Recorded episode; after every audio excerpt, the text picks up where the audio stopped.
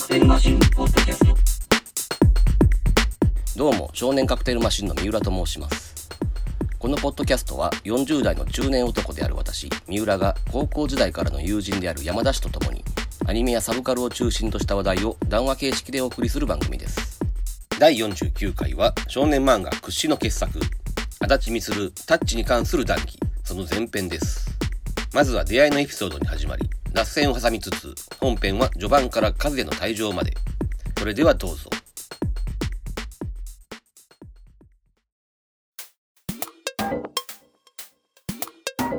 どうも、少年カクテルマシンの三浦です。えー山田です。えー、っと、今回は言わずと知れた、あの、足立みつるのタッチの回です。はい。はい。タッチって、なんでやろうと思ったかっていうとこやねんけどさ、うん。うん。なんつうのかな。まあ、めちゃめちゃ有名な漫画なわけやけど、なんかな、まともな評論を見たことがないっていうかね。うん。なんかそれがちょっと俺はずっと長年憤っててさ、うん。すげえ舐められてる感があるのよな。うん。まあそもそもさ、なんかあんまりオタク集とかさ、マニア集が全くないやん。うん。当時めちゃめちゃ受けたもんでもあるしね。うん。そういうのもあるし、なんかオタクの関心の対象外みたいなところもあると思うんだけどね。うん。うんなんなら嫌われてんじゃないかぐらいのさ、うん。感覚もあって。まあだからこそなんか今までまともな評論を見たことがないっていうかね。うん。うん。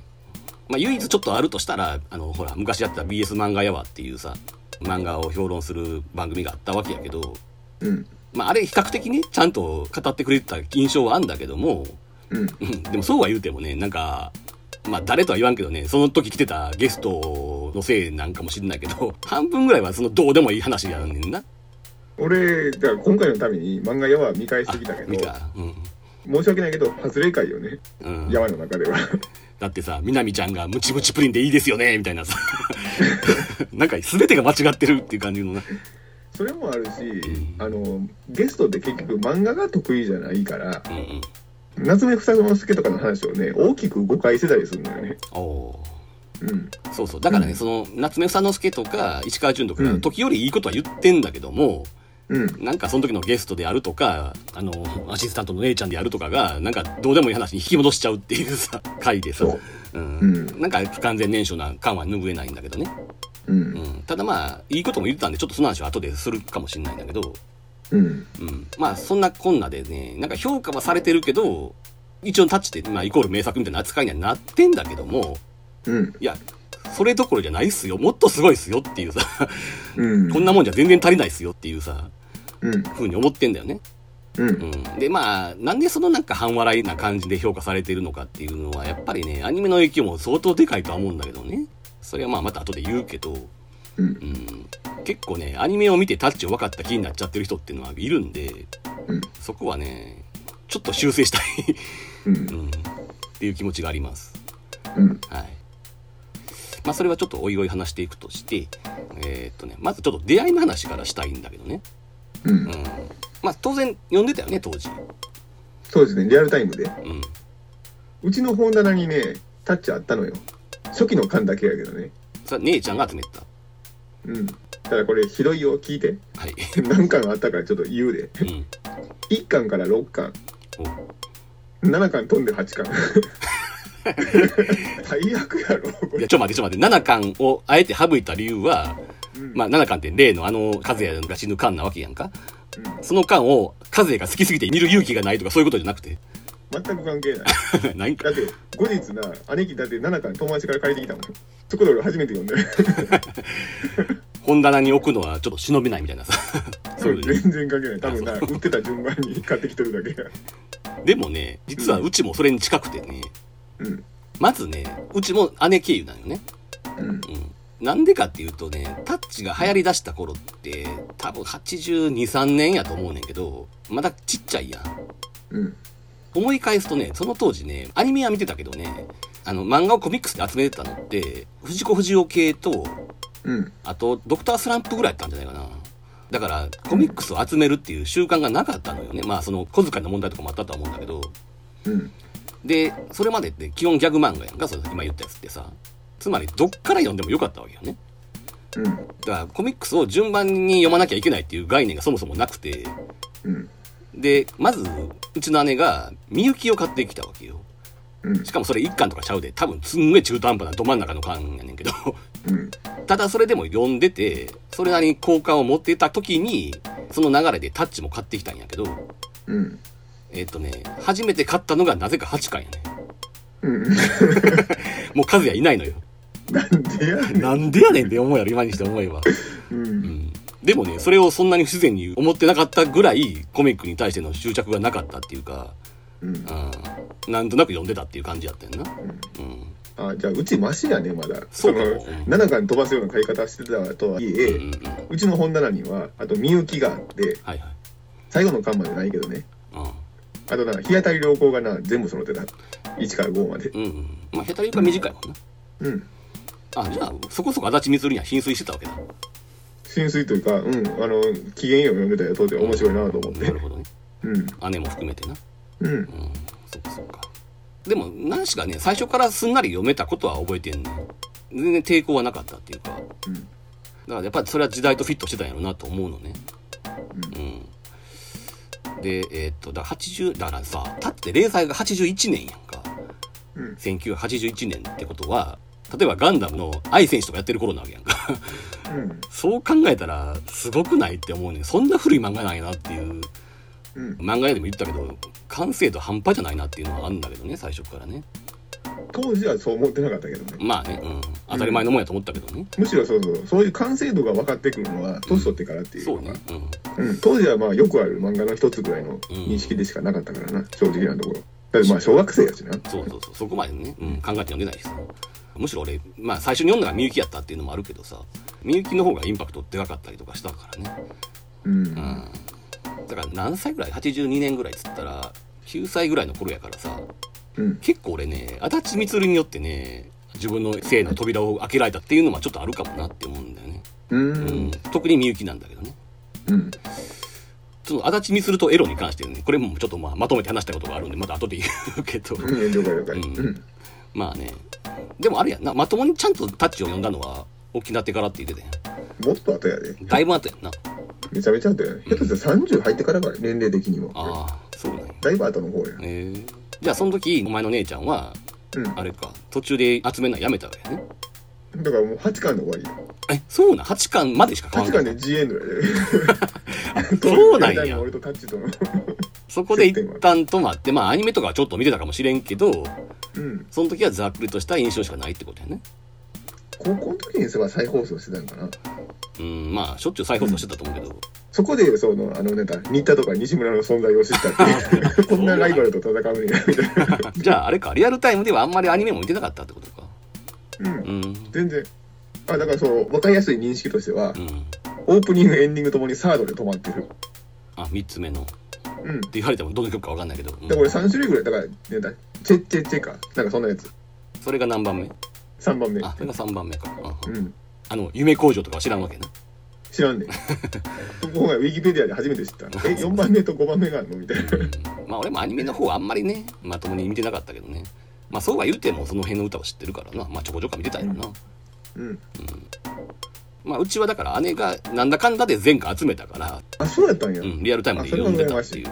うん。だ途中からは完全にリアルタイムやってるな。その新刊が出たら読むっていう感じになってたからさ。うんうん。だから割と、うん。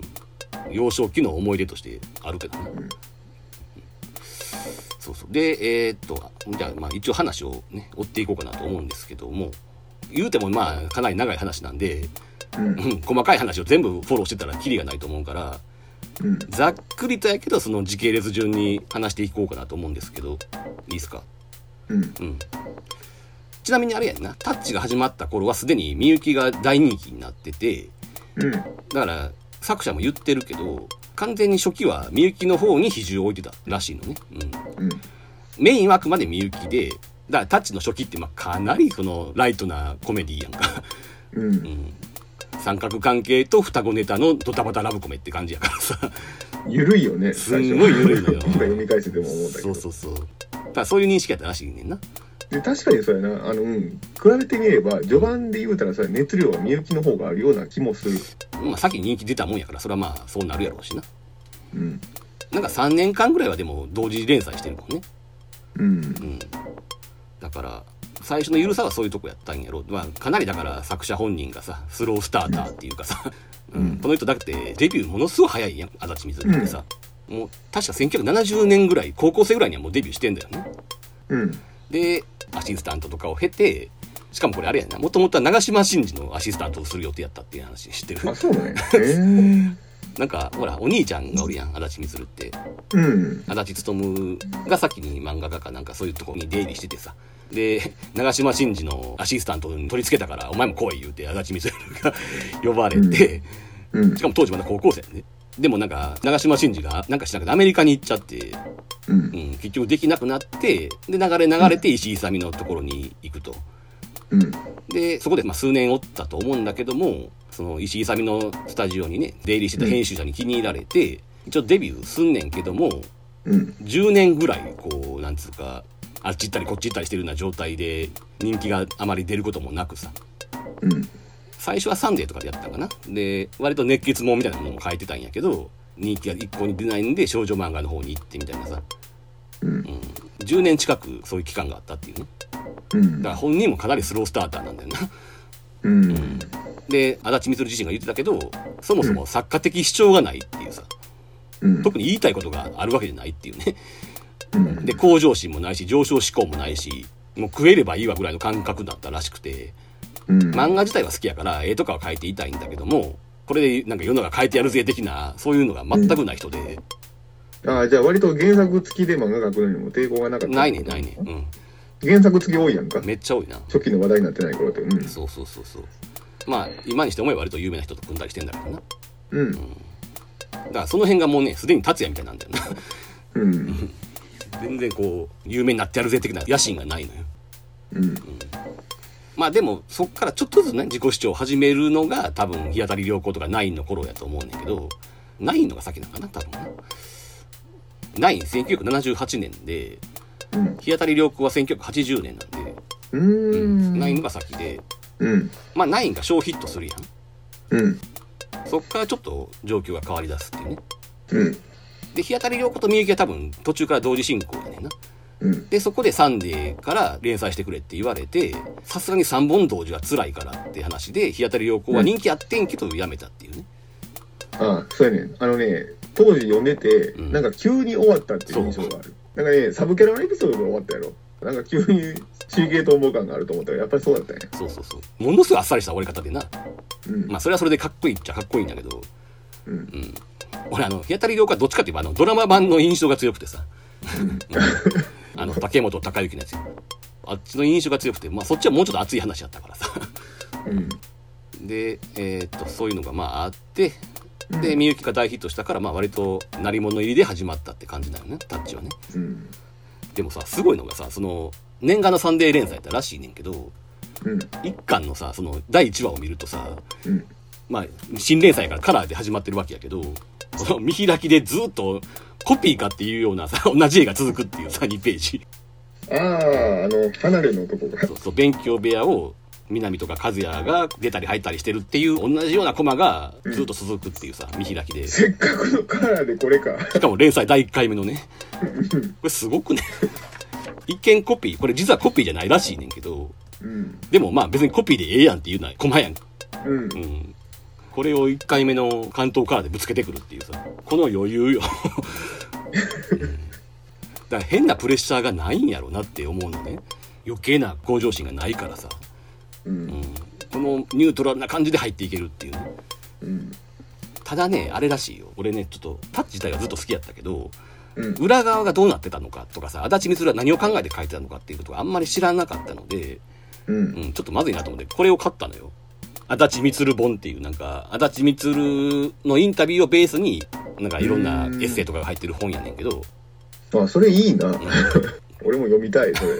まあまあうん。これによるとねそのタッチって連載中に3人ぐらい担当編集が変わってんだけどうん。これがね面白いくらいね編集者は熱血漫画が好きな人たちなのよ。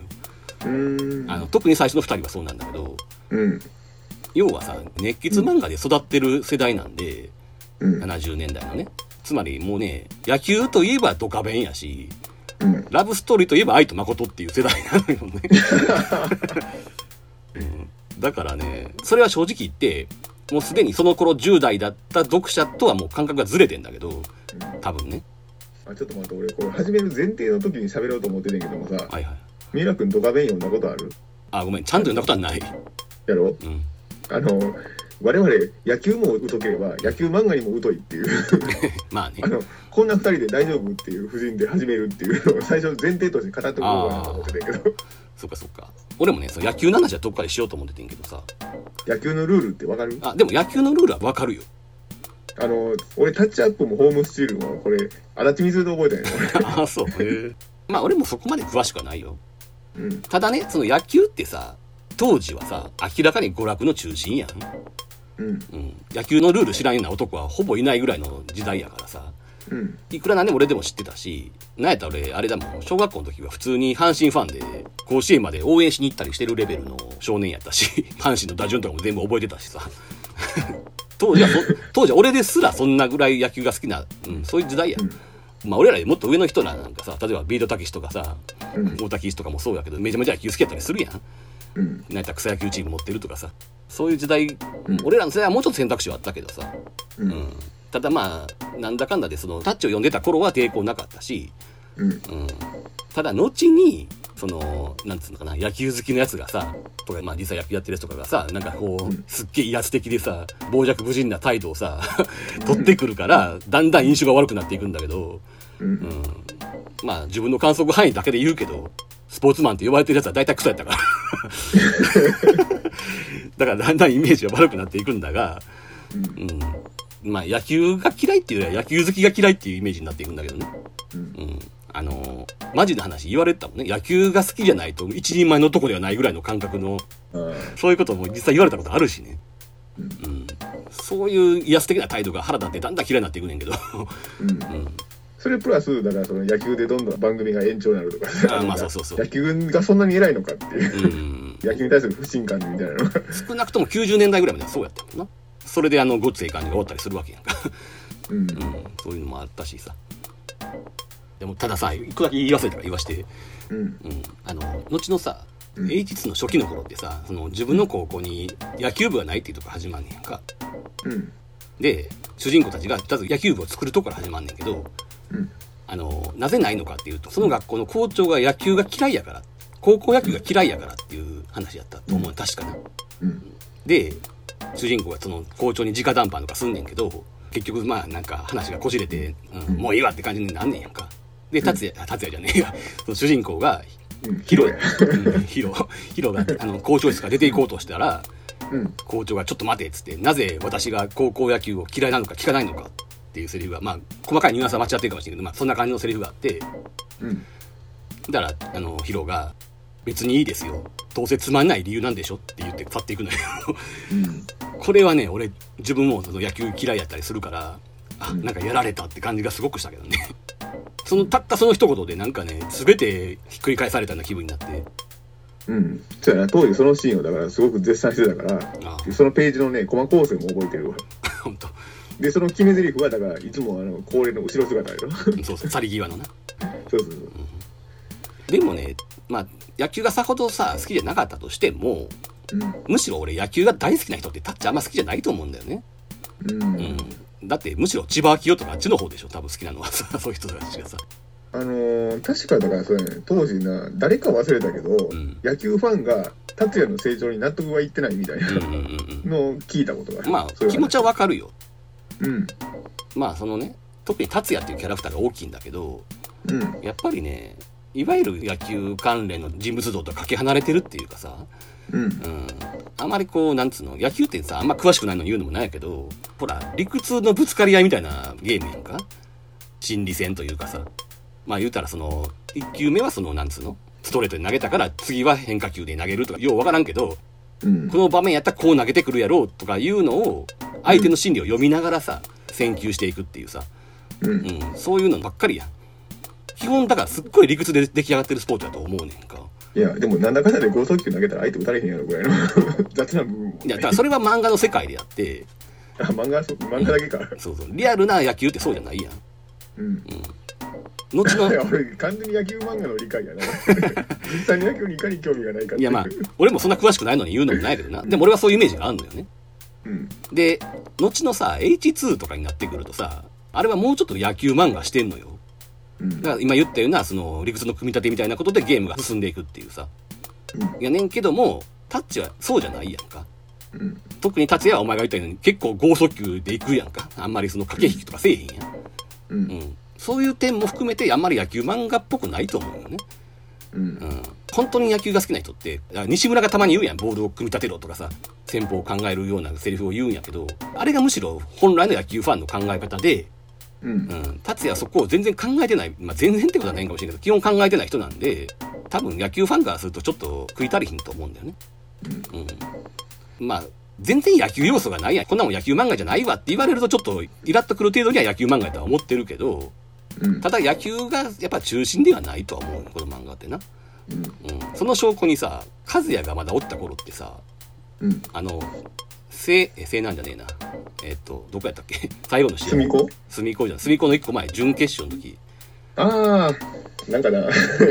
寺島の兄貴がそうそうそう。寺島さんの。寺島さんをまず忘れてたけど、うん、そうそうそう。確かに寺島さん途中からパタンといなくなるからな。そうやねあの女の子。うんうん。まあ初期はそういうの多いやんな。体を慕ってたうんうんうん。そうそう。だからその寺島がおったあの準決勝、うん。あれぐらいやねんな、うん。そこそこ試合を変えてるのはさ。うん。そこに至るまで一回も試合を変えてないっていうさ。うん。あってもダイジェストやったりするっていうさ。その程度にはど真ん中の野球漫画じゃないってことね。うん。うん。だから野球漫画でもないしやっぱりその熱血漫画とはかけ離れてたというか。うんまあ本人によるとさやっぱり足立光も世代的に熱血漫画で育ってる人なんで別に熱血漫画が嫌いやったわけじゃないはずやねんけどうん。本人の資質と合ってなくってさ、ううん。ん、だからさっき言ったその70年代の初期作は割と熱血的な漫画もあんねんけど、うん。うん、どうもなんか乗り切れんかったらしくてそのうちだんだん時代が足立光に寄ってきたっていう感じではあんねんよな。うん。80年代が近づいてきてさ。うん。うん、っていう流れやと思うんやんかだからやっぱりさ70年代のなんだろうその熱血漫画で育ったほら「青い炎」を読んだらわかると思うねんけど、ううん。ん、つまり島本和彦なんかもその世代やろうから「青い炎」の主人公の炎くんがリアルタイムで「サンデー」を読んでてさうん。あの序盤の達也にいつもイライラしてるみたいなシーンがちょいちょい出てくるやん。うん。達也に才能があることはなんだか気づいてんだけども結果的になんか達也が最後の最後でやる気にならずに、ううんん、残念な結果に終わるっていうさ、うん。うん、そういう展開が序盤は多いからさ。うん。その前ほらナインの時もなあの一応甲子園まで行くねんなナインはな。うん。甲子園出場した時に、うん。もう勝てる試合をなんていうかな相手のチームがさもう負けるの分かってるから最後にその代打でさ補欠みたいなやつを使うねんな。うん。打てるわけないから思い出作りに代打を出すねんけど。頑張れベアーズみたいな話やな。ああそうだっけ。ででもそいつが結果ホームラン打っちゃってうん。負けるっていうさうん。そういうオチなのね。うんで別にその負けたことに関してさほど感傷的にもならずに終わっていくのよ。うん。それにほら炎くんがめっちゃ怒ってたシーンがあって あの足立光は野球が何も分かってないみたいな。だからあの世代のその70年代の熱血で育った当時の大学生ぐらいのさ人たちはそういう風に見てたんやろなっていうね。うん。ただもう若い子は当時小学生とか中学生とかそういう若い世代はもうすでにこの熱血の否定したようなこのノリっていうのを受け入れ始めてたんやと思うっていうね。まあだってみゆきがあるわけだからねその前にすでにね。うん。みゆきなんてもっとそういうぬるい世界やからさ。うん。例えばスポーツ要素もなかったよなみゆきは。みゆきはあれらしいよ。あのさっき言った本によればうん。主人公がスポーツをしないっていうのを最初から決めててんて。うん。それは当時としてはかなり珍しいことやったらしくて。あじゃあ俺あのタッチアップは足立みすると覚えたっていうのはうん。確か日当たり良好やな。ああ日当たり横は野球シーンがあるねあるよね。うん。うんで1話がそういう感じでまあ始まるわけやんか。うん。あんまり話も進んでんのか進んでんのかようわからん感じで進んでいくんだけど。ちなみにあの4話ぐらいで、えー、と黒木っていうほら先輩の野球部の人。うん。と達也がなんだかんだでなんかプールで対決するみたいな話があったやんか、うん。うん、そこで結末はいつも残念な感じではあんねんけどでも実は達也って天才肌なんだっていうことをもうすでに見せてんだよな、うんうん、黒木と水泳で対決した時にうん。まあ、達也は対決やと思ってないんだけどね。結果的に対決になった時に、黒木と、後ろから来るから、うんうん、並走してることすら。気づいてない可能性があんねんけど、うん達也がだんだんコースが曲がっていって、黒木の頭にぶつかんねんな。でも、ぶつかったってことは達也の方が早いってことだから、うん。うん。曲がったのに頭ぶつかったっていうね。うんっ。ていう話で、つまり達也やっぱただもんじゃないみたいなことが示唆されてるわけよ、この時点ですでにね。うん。だから、この何にも話が進んでへん感じの時期に、実はね、伏線張りまくりっていうさ、うん。うん。このエピソードは覚えてるわ。水着姿の西尾さん見て、当時俺、小学生読んでて、鹿島みゆきやんって、まあすごく思った。とでも今ころがやな、うん今読み返してみると、そうそうそうそうちゃんと釣り目で書いてるから、うん。一応区別しようって気はあんねん。あるある。全然目が違うもん。そうそうそう。ただ、あの、アニメの声優は両方とも鶴ひろみやねんね、あこれ。、そうなんや。へえ。そう。あの、鹿島みゆきも、この西尾さんも。そうなのそれ知らんかったわ。まあ、それはだから、子供心に混同するんかなっていう。うんうんうんうん。うん。あの、若松みゆきが荻野目洋子やったことは覚えてんだけど。ああ、そうやそうやそで、えーっと、初期の頃にすでに和也はすごいなんか、モテモテ野郎でさ、すごい模範生なわけやんか。うん。でも、単に嫌なやつじゃなくて、兄思いな一面もちゃんと描いてあったりはするんだけどさ。う。うんん。で、達也がその努力とかさ、闘争心とかがないから、和也に抜かされていったっていうことも判明してるし、で、それが実際努力が嫌いだったっていうのもあんねやろうけど、ただまあ、弟が頑張ってるのを自分が買っていくのはちょっと気が引けるタイプの、そういう性格であるっていうさ。うん。かなり初期の段階でそういうのを入れ込んである。てか、あの、和也は、超兄貴が大好きよね。まあね、うん。読んでと思うのはうん。うんうん。うん。野球では下手したら勝つ気ないやろ。え、和也が？うん。とか、達也の方が才能あるっていうのは多分見抜いてるよね。ねそれははっきり気づいてると思う。うん。で、これさ、オレンジロード会の時にもちょっと言ったと思うんだけど、うん。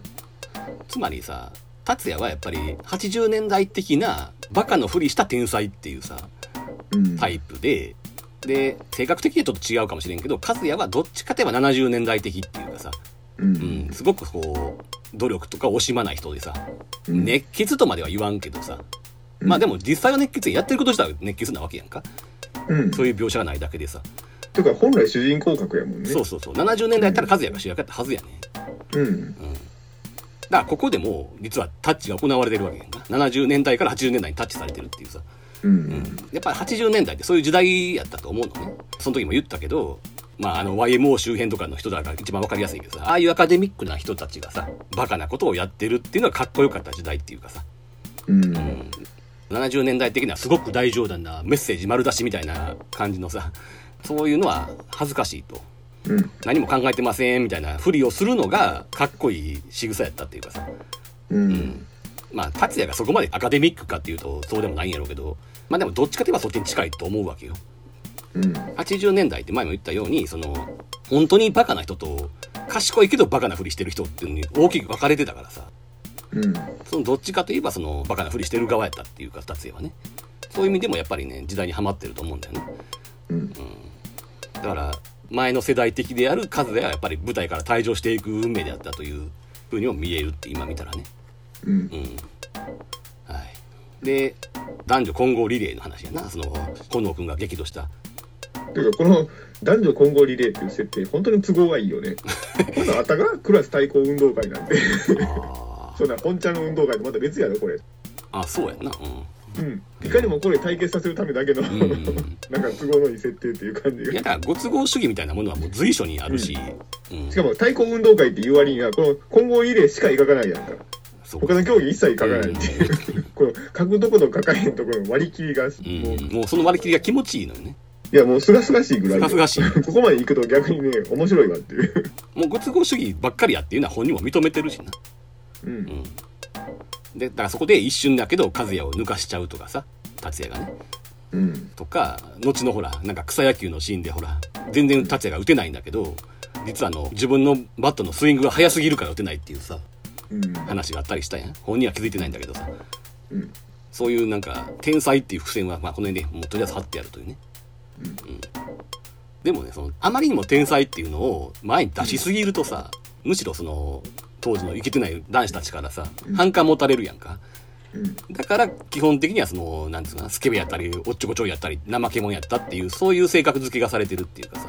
うん。だから徹底的にそう感じさせるようにしてるやんか。うんうんだって草野球のさあの対決家で最後だってオチがさうん。あの私の愛車のジャガーのサイドミラーですって弁償させられるやんか。あの達也が打った打球が金持ちの車のミラーに当たっちゃうっていうね、うん。っていうなんかいつも残念のオチがつくんよねうん。てかこれ面白いよね。俺今回読み返してても笑うと思うねあこのオチ。会話のテンポもすごくいいね。あすごいいいし。そして何かなこのおじさんと思ったら、うん。うん、ものすごい機嫌は近づいてくるから何かなと思ったら。だんだん話が見えてくるっていう。そうなのよ。だからギャグがな今見てもほぼ色あせてないんだよね。うん。うん。これすごいと思うんだよね。まあそのギャグ漫画じゃないから一発ギャグとかそういうことじゃないんだけども尖ったギャグじゃないからっていうのもあるんやろうけどそうそうそう。ただそれにしてもこの対応年数はねちょっと驚きやで。ギそうやね。ャグがちゃんと今でも笑えるっていう。それはもうだから間とか会話のリズムとかセンスで。うん。俺だって時々さあの85年前後のジャンプを買う趣味があるって前言うたやんか。はい。その時にだっていろいろ見てるけどまあやっぱギャグがしんどいもん。そりゃそうやな。で、うん。ギャグってそういうもんやって思ってるんややっぱしさ。うん。賞味期限が短いというかさうん。うん。だからなこの鮮度の保ち方は異常やなって思うよ。うん。だからやさっき言ったみたいに81年に始まったって聞くとええってなんのよ。うん。うん。そんな古いだって何年前よ。40年前ってことやからね。うん。うん。そう考えるとこのちゃんと笑わせようとしてるところで笑えるっていうのはすごいなと。そうそうそう。力が抜けてる感じがいいのよね。まあそうなんだろうなうん。だから同時にね鳥山明のギャグもね俺は結構対応年数が。うんうん長いと思ってんだけどね。ちょっとそうだから笑えるのがだから足立みずるとドラゴンボールぐらいっていう。あドラゴンボールを含むあられちゃんじゃなくて？ん？あだから80うんあそうか。ああられちゃんもね。うん、うん。俺ドラゴンボールってある時期からものすごいギャグのクオリティが下がったと思ってんだけどそんなこと思えへんごめん今だから俺ジャンプ買ってる時期に乗ってんのがドラゴンボールってだけで、ん。そしたらドクタースランプやな。まあどっちかといえばな。うん。まあ声出して笑うギャグじゃないんだけどね。うん。うんまあいいやそれで、うん、そこもだから驚きポイントの一つやねんな。うん。うんでそうやな初期の頃の話見るとさほらあの双眼鏡を弁償する話がめっちゃ引っ張るやんか。これ長いよね。3万6千円払わなきゃいけないみたいな話が結構長く続いてさ。長く続く割にはいつの間にか終わってんだけど そうやねあの結婚式場のあれ写真撮ってもまだ確か終わりきれへんねんな。そうそうそう。普通これで終わるんかな。ってしかも途中でなんかな3万6千円やったのが3万8千円に値上げしたとかいう話になって。うん。でまあその流れであのほら南風っていうねその南のお父さんがやってる喫茶店でうん。達也がバイトすることになってそのきっかけにはなってんだけどね。うん。でもそのバイト代はな結局和也のグローブ買ってるわけだからね。双眼鏡の話はどこへっていう感じではあんねんけど、うんでそんなこんなでこの辺で原田が出てくんだよな。うん。だ原田も最初はほら正直言って絶対使い捨てするつもりやったよ。このキャラクターっていう感じであって。あ俺はそうじゃないな。あでもこれはねもう足立みつる本人が言ってるよ。あえ使い捨てるつもりって？使い捨てっていうかもうこの頃のタッチってさ出てきては消え、うん。出てきては消えっていうキャラクターが多いやん。うん。あじゃあたまたま残っただけなんや。そうやねそのめちゃめちゃ考えて出してるように見えんねん今読むとさいやてか俺便利なキャラクター思いついたなと思って。そうそうそうそう。原田が何でも説明してくれるやん。そうやねうん。だから解説用のキャラクターとしてうん。そういう役割を持って登場させたんかなと思ってたのよ。じゃないの？じゃないねんって。うーん。いや確かにそういうの今見ると見えんだけどね。うん。うん。でも最初は何も考えてなかったっていう。急に生えてくるもん登場シーン。まあねうん。あのまるで古くからの顔なじみのような会話をしてんねん。ああそっかそっか。しばらく学校休んでたみたいな感じで出ていくのかうん、うん。だから盲腸で休んでたっていう。だからその一応盲腸かなんかでしばらく休学してたっていう設定になってるから。っていうことなのかなうん、一応まあその前か知り合いやったってことになってんねやろうけど。でも急に出てきたキャラやし。で多分その最初のどうでもいい話やんか原田の話もさ。うん。あの辺をやるためだけに出てきたキャラやと思うねん最初は、うん。うん、この頃だからほら中学の時のあのすごい人気のあった女の子とかさおって、うん。和也のこと好きになってたさうん。もう名前も出てけんけど。あの辺みたいなもんで何話か出てくんねんけどいつの間にか全く出てこなくなるみたいなキャラ結構おるやん、うんうん、多分その一人やったと思うねんで。うん。でそうそう。さっきの足立みつるの本読んですごい言ってたのがやっぱこの人もね基本的に何にも考えずに始める人やねんな、うん。先のことを。だからよう言われてんあの、タッチっていうタイトルは何やねんって話さ、うん。途中で和也が死んで達也にバトンタッチするからタッチっていうタイトルなんやっていうね。うん。それにみんな後々気がついて驚くっていうパターンがあると思うねんけど、うん。でも逆に言うとそこだけやねんって決まってたのは。うん。途中で和也が死んでバトンタッチするっていう、そこしか決まってなかったっていう連載開始当初は。あとは全部アドリブやねんだから。うん。だから原田がまさかあんな重要キャラになっていくなんて多分作者も全然思ってなかったと思うね。うん。まあ、計画的に出したって感じではないやろうけども、うんうん。でも俺は解説キャラっていう役割を持たすつもりで出したんかなと思ってたよ。うーんまあ解説もそうやし実はあれやんな、うん達也の背中を押してるのっていつも原田やねんなああ、それはそう。うん。背中も押してるしなんか要は達也のすごく良き理解者っていうキャラクターになっててさ、う。うんん、すごく深層心理まで分かってるみたいなうん。わかりすぎてるぐらいにな。そうそうそううん。だからね結果的にすごくいいキャラになってるんだよなうん。え、じゃあちょっと原田のこぼれ話、今しといていい？タイミングとしていいかな。どうぞどうぞあのーよくさ、アニメの、なんていうの、2時間スペシャルみたいな番組あるやんか。うん。懐かしの、あのーそう、タッチの話が出た時にな、うんうん。声優やってる銀河万丈にクローズアップがいて、銀河万丈は今まで演じた中で、うん。一番やりがいがなかったってキャラクターやって、原田が原田のことを。で、それなんでかっつうと、ん。その、セリフが少ないから、うん。腕の振るいどころがなかったっていう理由なのよね。うんでも俺、ちょっと待ってと。うんえ？あの、銀河万丈が当時演じてたキャラクターの中には、うんパットマン、あの、ザブングルに出てくる。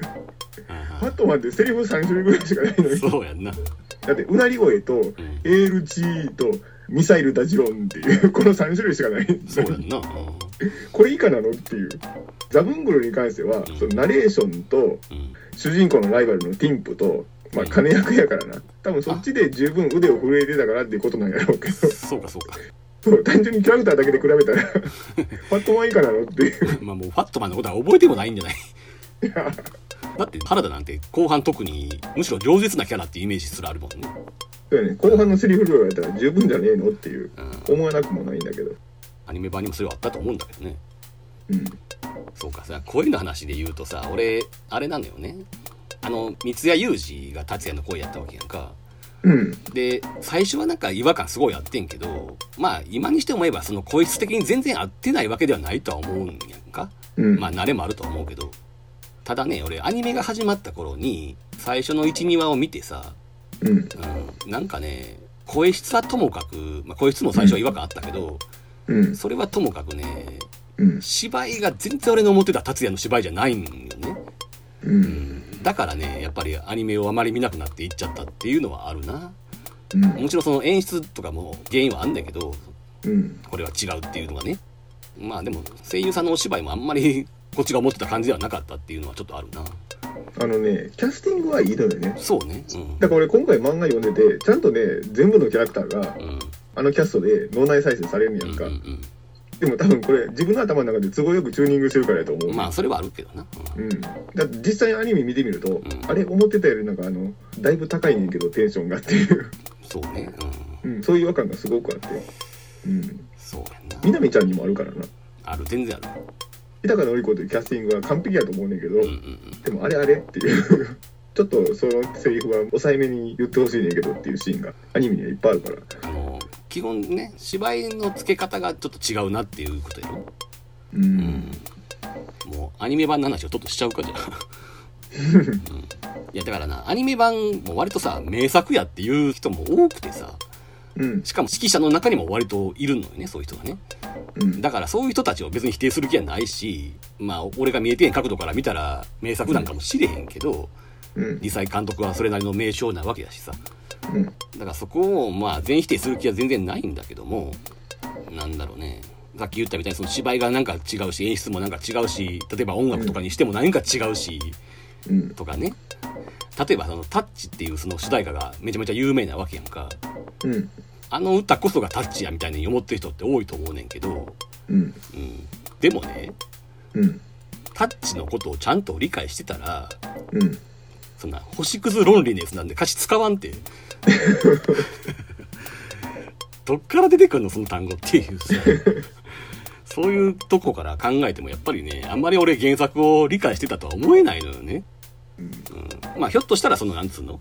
あえてやってるっていうのはあると思うね。その当時のフジテレビの方向性もあったと思うねんけどうん。とにかく分かりやすく分かりやすくっていうさ。それは監督とかが決めてたわけじゃなくてひょっとしたら局の方針やったかもしんないな、うん、だから芝居にしても演出にしても何にしてもさとにかく分かりやすいのよ。うん。なんちゅうかある種ちょっとセリフ回しとかが分かりにくいのが足立光の魅力やったと思うんだけどもそこを全部外してるから原作ファンは違和感しかないのよねうん。この間もちょっと、えっと、バイファムの日かな？に言ったやん、あの、サブタイトルがひどいって話。だから俺それ聞いて、うん。で今回やるからそのウィキペディア見てさ、アニメのサブタイトル見てはい。あお前が長文タイトル嫌いなの？これが理由かと思った。そうかも。だから、この頃のフジテレビのアニメの特徴ではあんねんけど、うん。ちょっと一例を挙げるとさ、第1話のタイトルがまず、誰が何と言おうと俺たち双子ですっていうタイトルが始まって、だからあのなんと言おうとっていうのは伸ばしやろ。言おうとっていう、おの後伸ばし棒がある感じ。ね。うん。まあ、これは80年代マナーっていうかね。でもこの80年代マナーが今見るとさすごく軽薄な感じが。まあ、でもそれ言い出したら、オレンジロードとか読めないよ、お前。あまあね。うん。あと、あの、さっき言ったその式場のモデルを達也と南がやる話。うん。と思うねんけど、その時のサブタイトルが、え、本当？達也と南が結婚しちゃう？っていうタイトルが 原作ではどうやったかな？まあ原作は基本的にあれだからね、途中からではあるけど、あの、本編のセリフの抜粋だからね。うんえっ、と、だから、指名打者達也っていうタイトル。ああいいやんこれで まあこれじゃ当時のフジテレビは納得せんかったんでしょうなっていうね。野球とも戦ってるしうん。あとね、あの、柏葉英二郎が出てくる回うんのサブタイトルが、俺は柏葉、甘ったれは許さないっていうタイトル。あとまあ、もうちょっと後の話でな。負けてたまるか3回戦、エースの力を見せてやるとかさ。活動明星、甲子園は俺たちを待っているとかさ。こう、およそ達也とは思えないようなセリフの、うん、そういうサブタイトルなんだよね。うん。で、まあこれは多分制作サイドっていうかその曲の方針やったとは思うわ。監督とかむしろ嫌がってた可能性もある。うん。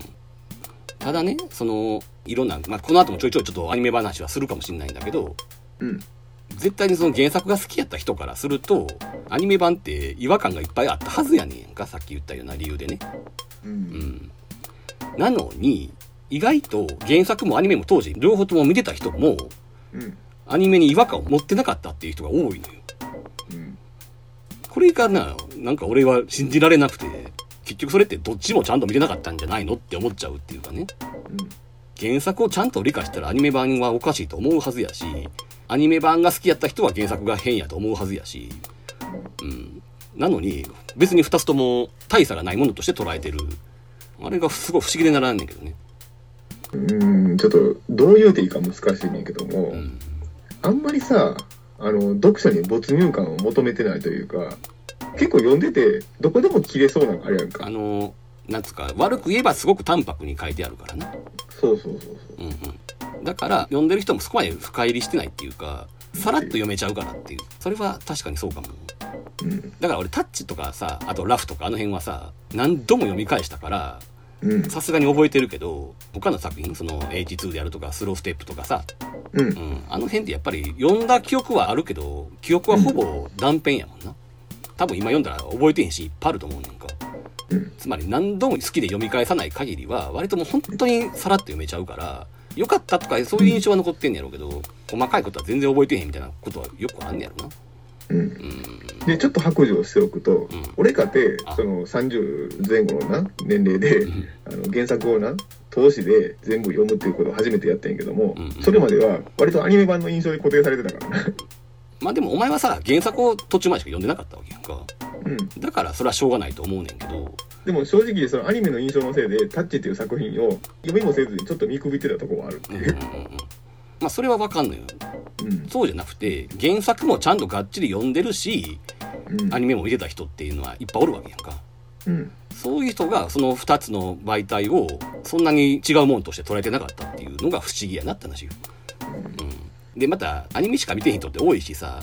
うん。でアニメの方ってささっき言ってたようなそういう懐かしのアニメ特集みたいなのって取り上げられること多いからさ。うん。結局なタッチの最終回ってアニメの方しか覚えてへんって人多いのよね。うん。だからタッチのラストといえばの電話での告白でしょって思ってる人が結構いるのよ。うん。うん、それはねすごく修正したい。うん。まあそれは最終回付近でまた言うかもしれないけどね。うん。やっぱりねアニメでねタッチが広まったことは確かにいいことやとは思うけどさうん変にイメージを固定してしまったっていうのはちょっと当時のフジテレビの罪やなって気はしちゃってんだけどね。うん。まあまあアニメの話一旦こうしとくか、うん、えーっとでまあ原田の話やったよな。うん。だから原田が出てきたことによってうん。あの達也がボクシング部に入るわけやんか。うん。もうすでにこれ高校時代の話だけどさつまり達也がその野球部に入るかどうかで迷ってるところにうん。原田がなんかもうなし崩し的にボクシング部へ入部させるっていうさ、ううん。ん、だからさっきお前が言ってたやんその30超えるぐらいまでタッチを呼んでなくて。うん。で覚えてんねん、まあ、あんまりお前はされたくない話かもしれんけど、ううん。ん、当時のその読む前のお前が割とタッチに対して言ってた意見でよう聞いたのが、うん。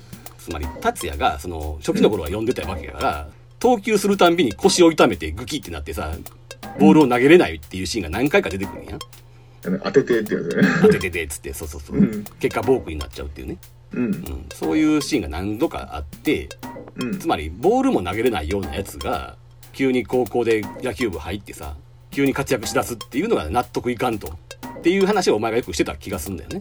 うん。うん、で実はその回答がここにあってさその原田とボクシング部に入ったことによって基礎体力とか闘争心をここで達也は鍛えてんだよな、うん。うん、1年間ぐらい。うん。そうだからそこが実はちゃんとやってるっていうさ、うん。うん、その体力もそうやし何より原田がここでボクシング部に入れた理由としてはやっぱり和也に対する闘争心を芽生えさせるっていうさ、うん。うん、ここがポイントでさ。まだ原田が出てきて間もない時期やけどすでにね達也のすごく理解者で達也の背中を押してんだよな。うん。このままじゃ弟に遠慮して何もしないやつになってしまうっていうさそれを危惧してたってことやからさ、うん。うん、だからここでね原田のただものじゃなさがもう早くも出ててすごいなと。でこの辺からその80年代的なぬるま湯からのさ脱却みたいなものが少しずつやけど描かれていくっていうのもあるんだよな。うん。つまり何もしない努力もしない闘争心もない主人公をうん。少しずつ無理やりではあるけどもそっちの方に持っていくっていうさ。それはまあきっかけが原田っていうねうん。うん必要にだから達也に舞台へ上がるように促してるっていうさ。うんだからある種さタッチがその80年代的なラブコメに埋没しなかったのは、うん、原田の功績かもしれないっていうぐらいだな。だうん。からそこからすごく段階的やん。そのボクシング部に入るんやけどもうん。最初はほらランニングすらついていけないような状態から始まってうん。で1日練習したらもう体が痛くてもう動けないみたいな状態になってたところからうん。だんだんランニングについていけるようになり体も痛まなくなってうん。でちょっとずつだけどあの試合とかで相手を殴れるようにもなっていくっていうさ、うん。ちゃんとそういうのが段階的に描かれてんだよ丁寧にな、うん。うん、今見るとちゃんとしてるなって。だからあんまりちゃんと読んでない人からすると、確かに達也は天才やで。天才っていう設定ではあんねやろうけどうん。急になんか野球部に入ってきてエースになって大活躍するみたいなそういう印象を持ってる人が多いよなうん。でも実はちゃんと書いてんだよなっていう、うん。うん、野球部入ってからも急に活躍しだすわけじゃないしな。もともと素質に関してはもう和也が何遍も言ってるもんな。あのいつも兄貴の方が。そうそうそう。何やったって何やっても達也の方がうまかったんやけども、うん。達也がその努力をしないから結果和也の方がうまくなってただけの話であって。うん。はい。でえーっと。でまあボクシングがごちゃごちゃあってこの辺で一回あれか有名なキスシーンがあるわけねうん。このシーンがだからねあまりにも有名やからすっごいなんかタッチでキスばっかりしてるのは 漫画やと思ってると思うんだけど 実はこのシーンと最終回1個前だけなんだよ2回だけなんだよなうん。だだかからら星鉄のちゃぶ台と一緒やね、まあそうかそうかもね。何回もクローズアップされるから何回も白い見えるだけで。そうそうそうそう。でここもあれなんだよな。達也が試合に負けてうん。ボクシングの試合に負けて南が慰めようとしてそうやって慰められたらますます惨めになるだろうとかって言ってで南が「じゃあどうすればいいのよ」って言った時にこんな時優しい女の子なら黙って優しくキスするんじゃないかみたいなことを言ってキスするっていうシーンやねんけど、まあこうやってほらセリフだけにするとすっげえ恥ずかしいわけやんか 恥ずかしいシチュエーション自体は。でもねやっぱりね、うん、言葉にしづらいけど絶妙な間であんまり恥ずかしくないように書いてあるんだよな。うんうんこれだからアニメ版と比べてもらったらようわかると思うねちょっとしたなニュアンスの違いでやっぱりアニメ版はすっげえ恥ずかしいシーンになってんねんか。うんで、も、セリフとかがそんなに違うわけじゃないねんな。うんうん。やってることは同じなのに、なんでこんなに印象が違うんだろうっていうさ。まあ、タッチの中ではこのシーンはな、原作の中でもちょっと恥ずかしいシーンではあるけど、というかさこれひょっとしてな週刊漫画の宿命というかちょっと人気を取りに行ったんじゃない、うーん。あんま本人的には納得いってないかもしれないけどだってこのこれに関してはちょっとね、あのセリフでも恥ずかしいところがね珍しく原作にしてはうんうんうん。だから南を平手打ちしたことをさ達也が謝る場面でなはいだ。から南がつまらんこと見抜くからうろたえてんだなとかいうことをさちょっと汗かきながら言うやんかちょっと恥ずかしいな、そこは。うん。これね珍しく恥ずかしいね読んでて、それは、だいぶ前のシーンやけどね。うん、あの、ベストカップルに選ばれる時なんやろ。あそこはあキスと無関係かこれ ごめんごめんごめんごめんでも確かにそのシーンはちょっと恥ずかし珍しく恥ずかしいい。ねわかるわかる。まあ恥ずかしくなれへんのにタッチってそうね。うん。うん数少ない、うわっていうシーンではあるよね。そうそうそうだからこういうところは読者受けを意識したのかなっていうでもね、それはね、BS 漫画やわでさ、石川淳が発言してた、うんあのーこれ要するにさ、肝心なことをセリフとかにしないから、恥ずかしくないように見えるけども、実はそれを隠してることによって出てくる恥ずかしさっていうのがあるって話。うんセリフにしないことによって出てくる恥ずかしさっていうのも確かにあるっていうね。うんっていうのにも繋がってると思うね。これちょっと最後の方にこの話したいんだけどな。うんうん。そういうのはちょいちょいあるし、うんそれがすごく如実に出たシーンやと思うよな。お前が今指摘したシーンはね。いやでもむしろまあなんだろうらしくない的なさうん。違和感っていうのはもうここだけみたいなもんやねそうかもね。うんまあでもね、キスシーン、その確実に、和也が生きてる間に、南は達也のことが好きやっていうアプローチをしておかないと、あの、和也が死んだから、達也に乗り換えたっていう、なんかその、南を嫌う女の子に多いさ、うん。そういうなんか、浅はかな、読解力のない感じのさ、うん、そういう風に取られかねないから。悪いけどなさすぎるよねそれは。うん、最初からあまりにもあのタッチャーに一筋でうん。むしろ和也が読んでて不憫になるぐらいなのに。そうやね、そうやね。うん。まあ、読解力云々以前にちゃんと読んでもないんやろうけど、うん。うん、終始一貫して南は達也が好きなんだよな。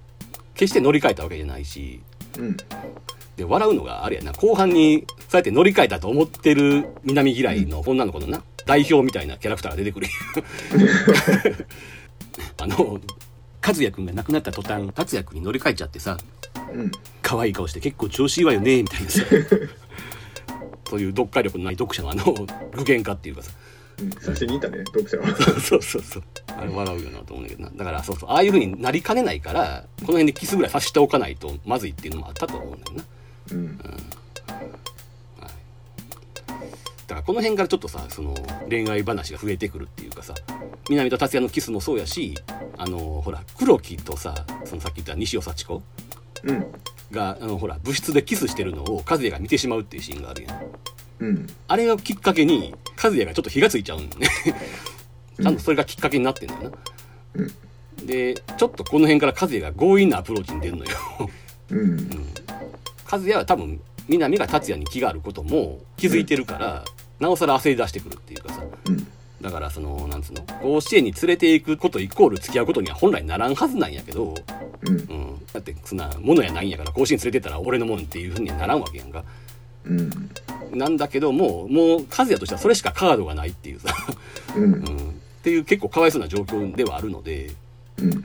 こうね、その、あ、あれやな、西条高校ね、さっき言ってた、あの、ああそうやそうやそうやそうん、西条高校戦前後の和也の言動、うん。まあ要するに死んじゃうちょっと前ぐらいのシーンやけど、うん。あの辺でちょっとあれやんか、ポーカーで南を取り合うみたいな、なんかそういうこと始めたりとかさ、うん。あと婚約したいと思ってるとかさ、キスしようとしたりとか、そういうシーンが増えてくるやん。うん。だからその、この辺はだからやや悪役ムーブやねんけど、うん。でも今読むと、だんだんボクシングとか始めてさ、天才である達也が覚醒始めてきてるから、ううん。ん、それに対してこう、イフしてるっていうかさ、和也がさ。あ、だからやさっきちょっとあのいいよどんで中途半端で終わってしまった話とつながるけども、うん、そのおかげでだから野球に関しても譲れないものになっちゃうんや達也に対してな。ずっと認めてたやろ？うん、野球の才能。うん、うん、うん。和也だからそれがなかったら下手したら達也がもし野球始めたら一番喜んでるのは和也かもしれんっていうそれぐらい多分好きやろ？達也のことが。うんうん。うんそれがだから南と付き合うためのカードになっちゃうことで達也に負けるわけにはいかないっていう。野球に関しても譲らないものになっちゃうっていうの。は不幸やな和也って。そう考えたら。そうやねんな。あとさ、その、つまりさ、70年代のその熱血漫画とかを読んでた人からすると、さっき言ったみたいにさ、愛と誠みたいなものがラブストーリーやったわけやから、うん。男の漫画ではね。うんほら、その、君のためなら死ねるとか、ああいうものやんか。うん世界としてはさ。だから、もう恋愛はもう命がけみたいなさ。で、男はよっぽどのことを成し遂げないと、女とは付き合えないっていうさ、そういう、そういう観念がなんか当時の読者、特に男の読者には残ってて、うんうん。つまり、女の子と付き合うっていうのがものすごいハードルになってんのよ。うんうん。でもね、よう言われるやん。足立みつの漫画って主人公は何もしてへんのにさ、モテモテやとかさ、うん。まあ、みゆきが顕著やけどな。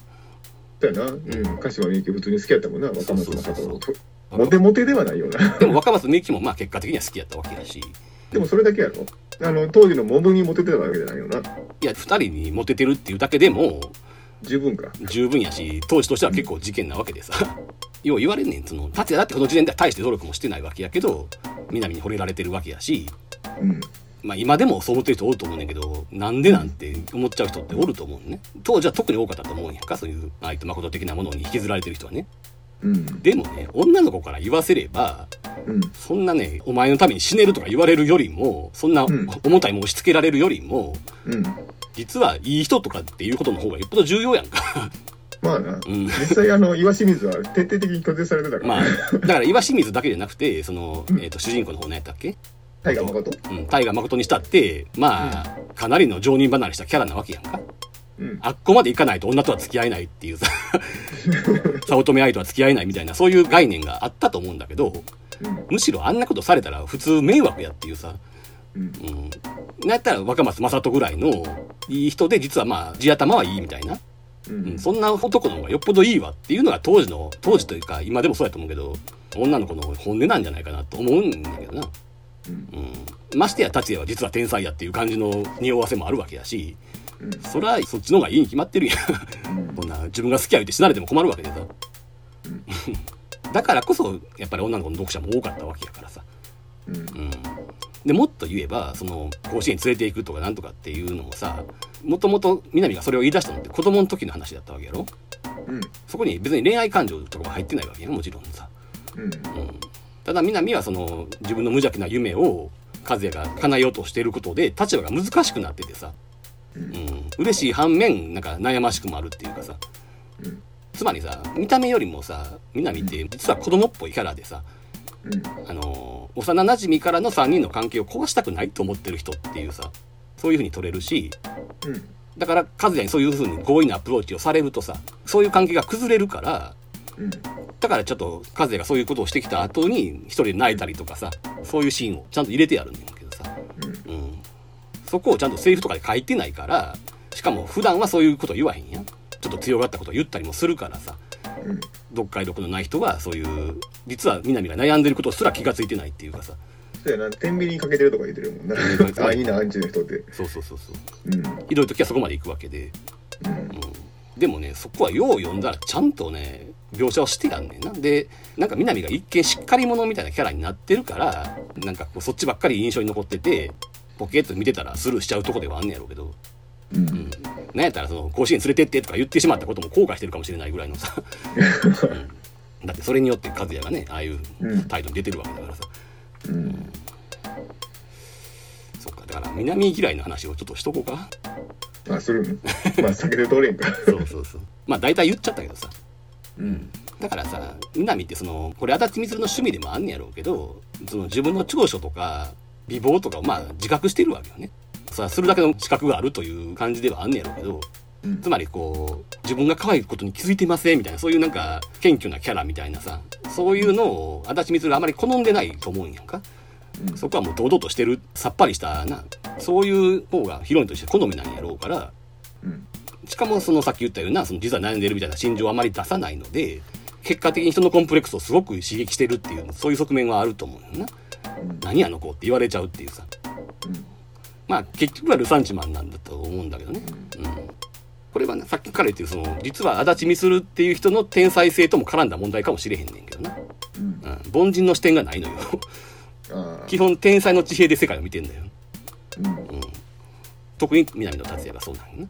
うん。でもねインタビューとか読んだら分かんねんけどやっぱりね、ちょっとでも描写を間違うとうん。南はただの嫌なやつになってしまうからそこはすごく細心の注意を払って書いたっていうのは証言してんだよね。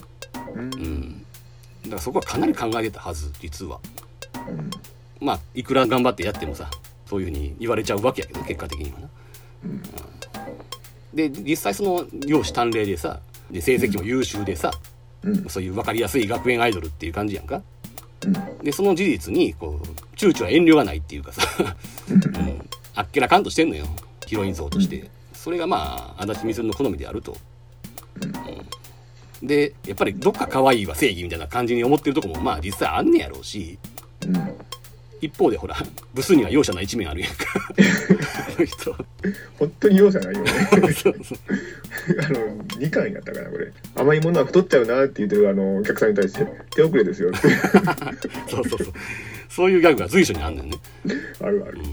あのーまあね今はさそう容姿のことをねルッキズムの問題とかで言っちゃいけないことになってるからなおさらそう思うんやけど、まあ当時はね割とこうブスはおちょくってもいいっていう空気ではあったからさ、あるあるある。うんあの芸風がよく似てるさうん、三木本春彦おるやんか。ああの人ってそういう芸風なの、えマリオネットゼネレーション読んでなかった？当時ニュータイプにうん。あんまりちゃんと読んでないな。横一列であの通行の邪魔になってるあの女の子の群れに対して4本足で歩きなさいよとか。そうそうそう。しかもあの頃80年代から90年代ぐらいにかけてのさうん。例えばダウンタウンもそうやしうん。あとまあ電気グループとかもそうやと思うねんけどあの辺の人たちのブスへの差別っていうかさ やっぱり今とはまるでちゃうからね。うん。知らんあの電気グループの MC でさあの映画になってるやつやねんけどドキュメントの、うん。うん。あの医師の卓球のコンサート中の MC でさ、うん。まあ、客をブス呼ばわりすんねんまずな。うん。でその頃ブルーハーツが流行ってる頃でさブルーハーツが人に優しくっていう歌を歌ってるけどうん俺たちの方針としてはブスに厳しくだからって そういうことを平気で言ってるような時代だったから。うん。ちょっとね今の感覚とは違うからね。まあね。いやでも容赦ない顔面ヒエラルキーみたいなのあるやんか、うん。いわゆるそのなんていうの美男美女じゃない人に対する差別だけじゃなくて、うん。やっぱり美男美女が勝つ話やんか、うん。そういう意味では俺車田漫画と近いものがあるかもしれんと思うぐらい。うん。車田正美のなあっちも容赦ないやんか。どんだけ強くても理系じゃないやつは勝てないっていう。そう。階層があって。うんただまあここまでやれも気持ちいいやんって話やんか、うん。うん、俺こんだけ南を今フォローしてるけどさ別に俺南って足立ヒロインの中ではあんまり好きな方じゃないのよ。うん。まあ嫌いとかではないけどね。その、うん。もっと好きなキャラおるから。うん。例えば二宮亜美とかの方が好きだから。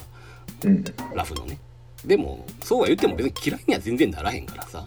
そうそうだから嫌う理由もないのよ。そうそうそうそうそこまで好きになる理由もないかもしれんけど。あのこのなんか女房的な態度があんまり好みではないっていうだけであって。うん。うん。嫌いで言うたら俺あの似たゆかの方がよっぽど嫌いやから。なああそれ逆に珍しいよな。やっぱりごめん俺読んでて腹立つわ。ああほんまに、うん、あっちは。それは多分ゆかが出てきた頃にまたそんなんしよう。うん。それ割と貴重な意見やと思うでうんそうやね。意外と嫌われてないっていうのを俺知って結構びっくりしたね。まあそうかそうかうん。で南がその割と無自覚な感じで周りを振り回してるっていう描写はまあそういう要素は確かになくはないとは思うんだけどもうん。本音を言えば男はやっぱり相手が美少女であれば多少振り回されても OK って思ってるのも事実だから。うん。それはもう本音としてしょうがないと思うんだよな。うん。うんそれは立場が逆やったらあなたもそうでしょっていうさ。だってさ南がその完璧すぎるから嫌やっていう人おるけどうん。さっきから言ってるように実は達也の方がよっぽど現実離れしてるからね。うん。こんな最初から実は完成されてる完全無欠キャラっていうかさ、ううん。ん、そのスケベやったりおっちょこちょやったりするっていうさ怠け者やったりするっていうとこも含めて完璧やんか。うん。これのおかげでだって男性読者の反感を買わないんだからさ。うん。そこもちゃんと計算された上で実は天才やって。それは最高やんっていうさ。うん。それはね本当に何の取り柄もない男がさ完璧な美少女に惚れられるようなそういう傍百のラブコメとは実は全く逆と言ってもいいぐらい。うん。だからやんだから南ってさ新体操を始める必要があるのよ。まあ新体操を始める理由って何個かあるとは思うんだけどうん。一つの理由としてあのままだとただでさえモンスターである達也とさ釣り合わなくなるっていうさ。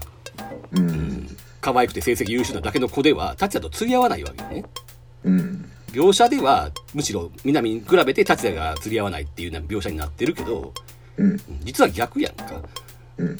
このままじゃ達也が手の届かない存在になってしまうっていうさ、そういう理由はあったと思うねもちろんその新体操やからサービスシーンが書きやすいとかそういうのもあるやろうけどうん。あとずっと野球のマネージャーにさせておくわけにもいかんっていうのもあったとは思うけどうん。うんまあでもそこで南がちゃんと努力を始めるから話が成立するっていうのはあると思うなうん。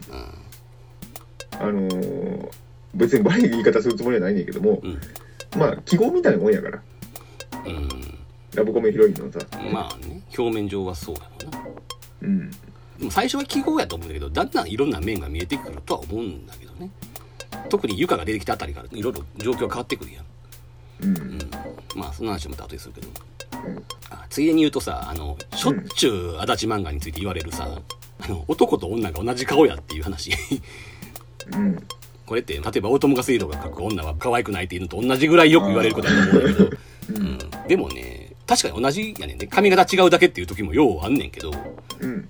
でも同じなのにちゃんと男はかっこよく見えてさ女は可愛く見えてるってむしろすごくないって思うんだけどな。うん。よっぽどアップとかにならん限りはあれでしょ？どっちが間違えるようなことはないやんかだからこれもさ、足立漫画に愛情がない人たちがさ、うんよく書き分けができへんできへんって言うやんか。うんうんでも、言いたいねんけど、一つの作品内でキャラ見間違えることってあるかって言ったら、ないやん。そうやねで、これでいいやんっていう。そこに何を文句が言う必要あんのっていう。むしろさオタク系の漫画とかに多いけどさ男と女の描き方のうん文法が根底から違うやつってあるやんうん。とても同じ世界観の人物に見えないっていうさ、うん。うんものすごい男は目もちっちゃくてさとかでも女の人はもう数倍でかい目してるとかさ世界観自体がまるで違っちゃってるものに比べるとむしろこっちの方がいいやろって思うんだけどねうん。書き分けができないって突っ込む人って要は例えばさ達也と若松正人の違いがわからないとかさでもね、これはね、うんあの、多少しゃあないかなと思う。しゃあないと思うだからそれを言ってるんやとしたらうん。一応それは確かにその通りだと思うねんうん。劇団足立の人たちであるっていうさうん。それはもう足立みずる本人ですら見分けがつかへんらしいからねだから俺もアメトークのさ、フリップのあれやったやんか。あれで間違えたもん、俺。アメトークのタッチ会の時のなうん。うんうんだからそれはら全問正解せんかったから。うんこれ、若松正人やったんやっていう。そうそう同じ時期の作品の主人公の顔はもう全く見分けつかへんよ、うん。うん、でそれは作者本人も認めてるしもう開き直ってるし同じ漫画の中で書き分けができてりゃいいでしょっていう話やもんなうん。ただまあ、鬼の首を取ったように批判する人にはな、ちょっと首を刺したくなるわなっていう。うんうんうん。だからそういう漫画って珍しいやん男と女がほぼ同じ手法で書かれてるっていうさださっきも言ったけどそれでもちゃんとかっこよく見えたり可愛く見えたりしてんだからすごくねって逆に思っちゃうんだけどねうん。あとでちょっと、あの、南のベストショットを言う。あそううん。いや、あの、すっごく可愛く見えるコマがあるね、一コマ。うんうん。そうそうだから俺割とあれだよ足立キャラまあ俺むしろさっき言ったみたいに他の漫画の方が多いんだけどキュンとする瞬間はすごくあるからねうん。うんはいまあ、ついでに言うとさ、うんあのほら足立みするってあんまり流行を取り入れないっていうかさ、うん。うん、風俗的なものとかさうん。まあ全くとは言わんけど基本的にさっきそのタッチが40年前で聞いてええってなったって話をしたけどなんつうかなズボンの書き方とか常に一緒やったりするっていうさ有名な話で、うん。あの足立ボトムスって言われてんだけど ちゃんと言葉がねや。なんかナタリーかなんかのインタビューでそんな単語が出てたけど、うんだから、それがあるし、この人のシグネチャーになっててさ、どの時代を見ても同じような格好してるみたいな。まあ本人に言わせれば多少の違いはあるのかもしれへんけど、うん。逆にその時代を感じてしまう、例えばルーズソックスとかさ、うん。あの H2 の時代ってまさにルーズソックスの時代だと思うねんけど、う。うんん、そういうの絶対書かへんとかな。うん。あの、ガングロとかそういうのも死んでも書かないみたいなさ、うん。あの、必要以上に短いスカートとかさ、あの制服のね。うん。当時の流行ってるものを書かないがゆえに、時代が後から見ても分からなくなってるっていうさ。うん。まあ、あの、携帯はね、とうとう観念して出したんやけどね。そういうのがね、やっぱり古くならない一因かなっていうさ。だってあれやもんな、タッチの制服なんてなんか一周して別に今でもありそうな感じっていうかさ、90年代ぐらいってさ、タッチの制服がものすごい古いものに見えてんけど、今の女子高生とかってさ、割とこうスカートの長さとかソックスの長さとかバラバラやん。うん。あんまり決まってないでしょ昔ってほら、今の女子高生の着こなしはこうやって言われたらみんなそれに習ってて同じ格好してたわけやけど、うん。今は割とそうでもないやん。うんだから、なんか案外、みなみたいな子もおるなっていうかさ、まあ、全く同じとは言わんけどね。さすがに白いハイソックスは少ないとは思うけど、うんうん。でもまあ、意外と時代がわからん感じになってんじゃないかなっていうね。あ今それ聞いてすごく気になってんけども、うん。俺あのいつも美空で終わってんねんなそれ以降の漫画知らんのようん。体操着どうなってんの？ああ、なるほど。今の、今のだから、ミックスでどうなってるかって話やな。うんうん。わかんない。それどうなんだろうね。そこはブルマでやってほしいな。でもね俺多分みゆきやったと思うけどうん。ブルマっていう存在を知ったのがそもそも足立みつるなんだよな、あそうなんや。うん。俺自分の小学校が違うかったからね。普通のトレパンやったからさ。うん。で足立みつるの漫画でブルマを見たもんやから、もうブルマイコールエロいもんっていう認識になっちゃってるっていう それはあるけどね、うん。うん、どうだろうね。ミックスは読んでないか分かんないなブルマであってほしいというより、うん。やめないでほしいなブルマを。アタッチ漫画といえばそうやろっていうのがあるから。そうなんだよな。うん。これでハーフパンツとかなってたらな。うん。まあいいや。じゃあちょっと話戻すわな。えーうん。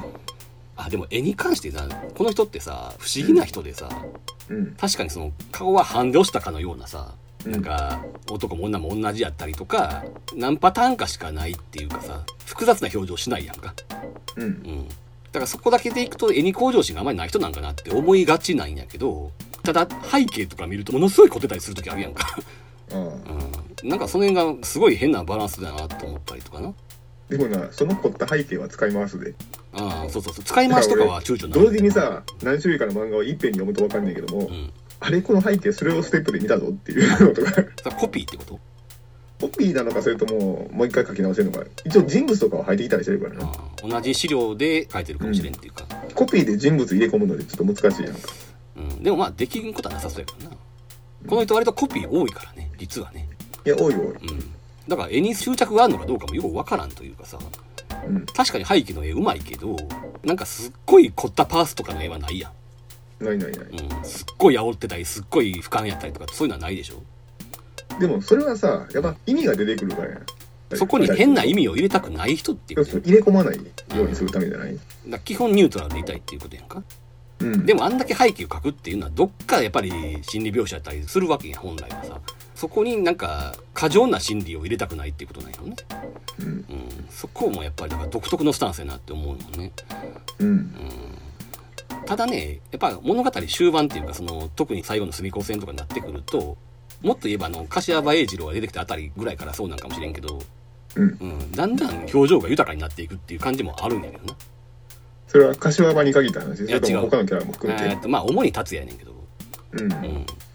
まあそれはちょっとまた後で言おうか。だからやっぱりね本来はそうニュートラルでいたい人なんやろうけどもうん。この辺は乗ってきてんねやろなっていう感じが見えるっていうのはちょいちょい後半は見えるってことね、いやというか隅高線は特にすごいよ。うん、隅っこ線はもそのすごい熱を感じる。あれはだからどっちなんやろな。出てしまったのかそれとも熱を持たそうと思って書いてるのかどっちなんやろ。俺は多分出てしまったんやと思ってるけどな。出てしまったのかあれは。うんおそらく。うん。まあ隅っこ線の話はちょっと置いとこうよ。まあそれはその時にしたいわな。はい。まあ、ちょっと話を進めるわ。ごめんまあそんなこんなでそろそろ和也がなくなるわけだけどな数がなくなるまでこんなにかかったの大丈夫かなこれまあまあまあ。ちなみにあれやなこんなこと突っ込んでも始まらんけど1年生の時の予選決勝は当然相手が隅高なわけやんか。うん。隅工業やねんけどもまあ当たり前といえば当たり前やけどこの段階で新田の存在がないのよな。スコアボードにも名前がない。いるはずなんやった？いるはず。あそっか、うん。じゃあそこは整合性が。まあだからこの人がアドリブで話作ってる証拠ではあんねんけど。うんこの時はもうチンピラやめて野球してるわけか。知ってたはずやで、うん、だってうん。対決できる直前でって話やったはずやからさ。あそうかそうか。ちなみに4番は上村っていう名前になってるからね。あの2年生の時に新田の紹介のシーンでうん。去年1年生ながら甲子園2試合で3ホーマーっていうセリフがあるから確実におったことにはなってんのよ後付けでね。うん。ベンチにいたんじゃないの？いやベンチでなんで3ホーマーになるんだよ。あそうか。はいはいでえーっとだからカズヤの死ぬシーンっていうのがなかなかね今見るともう分かってるからさあれなんやそれでも俺な7巻読み返す時でちょっと気を引き締めるで読むで。うん。だから決定的な事実がこう明るみにならないまんまさ徐々に不穏な空気が立ち込めてくるっていう感じのあの展開がやっぱりねすごいよなって。特に当時読んでた人はえ何何ってなってたやろなっていうね。ちょっとねこれ他の漫画とか比べても類を見ないよね。うん。これそう。7巻の緊張感ってしかもさ直前まで結構普通にコメディやってんだよな。やってるやってる。あのーあそこすごい好きやね、和也がもう決勝の方に出かけて行った時にほら達也のお母さんがさお守り忘れたっつってさ、達也に持って行ってって頼むシーンでさうん。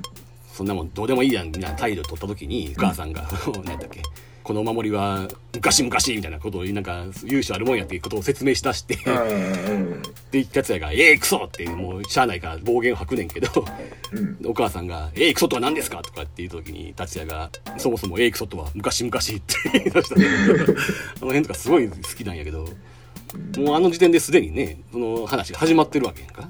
うん。だって先に出ていったあれ以来和也は出てこないわけだからね。ううんん、この徐々に事実が分かっていく感じっていうのがねすごいよなと思ってな。でまあある種決定的になるのがほら一回球場に達也が現れてさうん。あのお父さんとお母さんを迎えに来るシーン。うん。で原田に達也が会うシーンがあるのか。うん。あっこで達也が原田にうん。試合が終わったら中村総合病院へ来るようにっていう南に伝えてくれっていうセリフがあって。うん。つまり試合が終わったらっていうこのセリフだけああうん、でもう今急いで来ても意味がないんだよっていう意味やから、ううん。ん、まあでもこのさりげなさよな。いや研ぎ澄まされてるなもう。そうそうそう。セリフの描写が。でもあれなんだよね。そう言ってるけども実は南は試合が終わる前に病院に来てんだよな。うん。であの病院の待ち合わせで待ってるな。あの上杉家の父と母の表情とかな。うん。あの辺もすっごい効いてるし、うん。うん、まあ衝撃だったでしょうこれは。当時の連載読んでる人からしたら特にね。ううん。ん、いやでもこのなんか一冊丸々使ってというかねこの感じはすごいよなと思って。うん。であれやんな。やっぱりこれは有名な話だと思うねんけどうん。もう当時タッチはすごい人気があったから実はあれらしいね。あの先いい加減な感じで始まったって言ってたやんか。うん。みゆきの方に注力してるからタッチの方は力抜いて書いてたはずやねんけど初期は。うん。でもね第1回目からもう人気ダントツやってんて。うん。もうそれぐらいこの時点であれやん。足立光に追い風が吹いてたってことやねんけど。うん。だからこそもうこの辺になってくるともう大人気なわけよタッチってな、うん。でそんな主要キャラクターの一人が死ぬなんてことはもうありえへんわけ。編集部から言わせると。うん。でもだんだんなんかなサンデーの編集部にさどうやら和也死ぬんじゃねえかっていう空気が漏れ出してきてんて。うん。ずっと秘密にしてたらしいねんけど。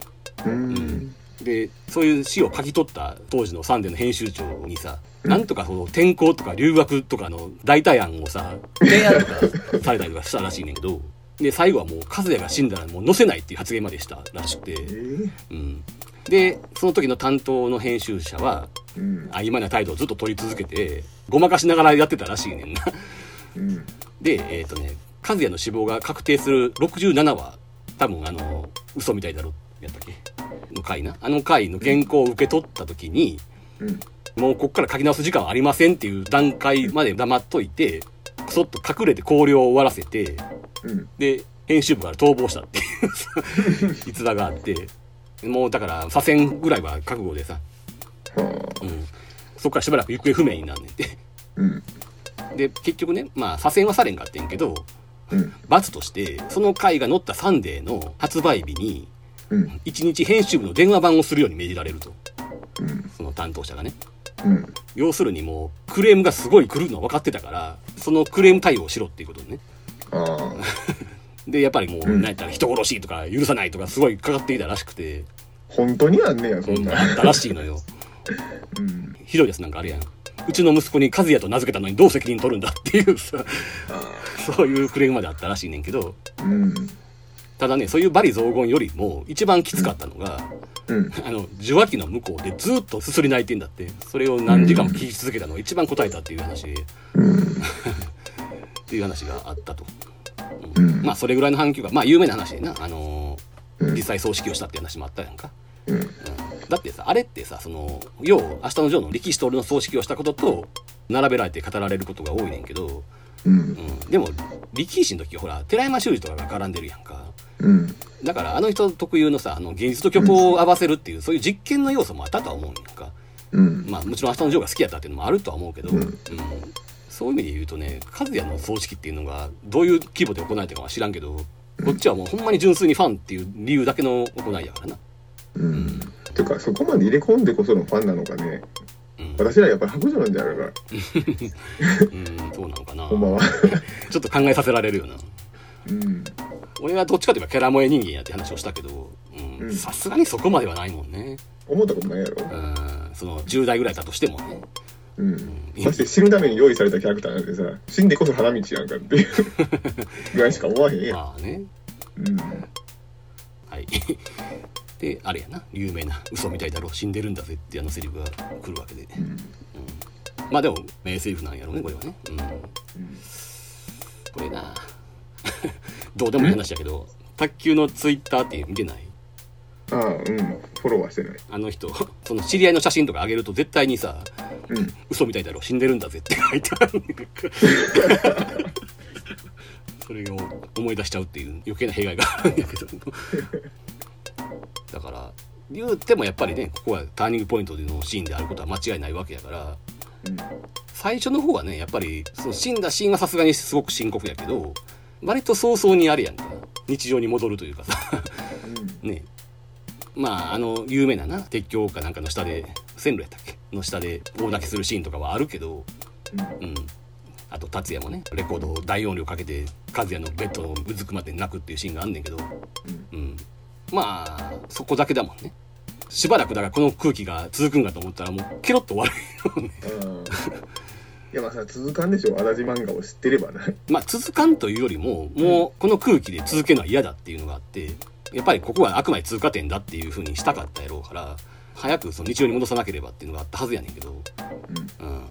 でもその時に、よう読者のテンション的にさ、ソース感食らわんかったなとは思うんだけどね。うん今読むと特にやけどさ、ものすごい展開の速さやからさ、しかも信じられんギャグとか出してくるやろ、達也の。まあでそのタイミングで出してくるギャグってどんなんやったっけ？つまりさ、ほら、双子っていうのを利用してさ、和也のふりするギャグとか出てくるやん。あさすがに次の巻やって8巻やろ？8巻8巻。うん。いや俺ギャグっていうから7巻ぐらいでもううん。その体制に入ってるのかと思ったらいや、関数で言うとそうやけど、でも話数的にはほんの2、3は先やで。そうかうん。あの、線路の下で泣いてた話の次の回ぐらいじゃないそれってあの今日も元気にクソしてきたからねみたいなねそうそうそうそう。しかもこれ繰り返すのよな。あの、一回野球のユニフォーム見て、構えろ、孝太郎っつって球投げるシーンすらあるっていうさ。ようこれファン許したなと思うよな。お前ら今の方が怖いなそうそうそう。SNS とかで何もでもいいのっていうこれでよう達也の好感度が下がらんかったなっていうさ。うんだから逆に言えば、この時点でもうあれやな。達也の好感度がもうすでに不動の地位を築いてたっていうかさ、高い次元で定着してたっていう。うん本格的に野球やる前からそうやね、そうやね。だから野球やる前から実はもうキャラ立ちしまくってるというかさ、そうやな、う男前度はボクシングやり始めた時からあるし、ううんん。で、当時としてはやっぱりちょっとこういうな、外したりするキャラの方が好かれたやろうからさ、若い世代からは。うんうん。だから時代とバシッとハマってたんじゃないかな。うん。うん。まあ、その、和也ファンはさすがに反発したとは思うけどね。うん。あの、漫画屋でも言ってたもんな。7巻までしか読んでませんみたいな人はおったもんね。ああ。なんで余談やけどその鉄橋の下で南が泣いてるシーンあるやんか。うん。ケンコバがこのシーン解説した時に南ちゃんがブルマ姿で泣いてるんですよみたいな。あ、そんなん言ってたっけ？確か言うてた記憶がある。ブルマじゃないやんな。ブルマじゃないよ。ジャージやったっけ？うん。あそうや。アニメのオープニングだったら短パン事故だいや、俺、ジャージ、長いジャージやったと思うねんな。じゃあじゃあだから漫画やろ？ああ、そうかそうか。アニメ版は違うのか？アニメ版なんか短パンじゃなかった？あ、本当に？オープニングでだからトレーニングウェアの短パンみたいなやつかこれそれで誤解につながったんじゃん それ、わざわざ書いたとしたら、あれか、こんなシーンまでサービスシーンっていう風に捉えたってこと？いやでも短パンじゃ中途半端やサービスとして。まあそうやけどさ。なんでそんな中途半端なサービスをしようとしたの？そうやな。意図が分からんな、うん、サービスやったら車やんか。おかしいけどさ車でないけどそこで。盗作した。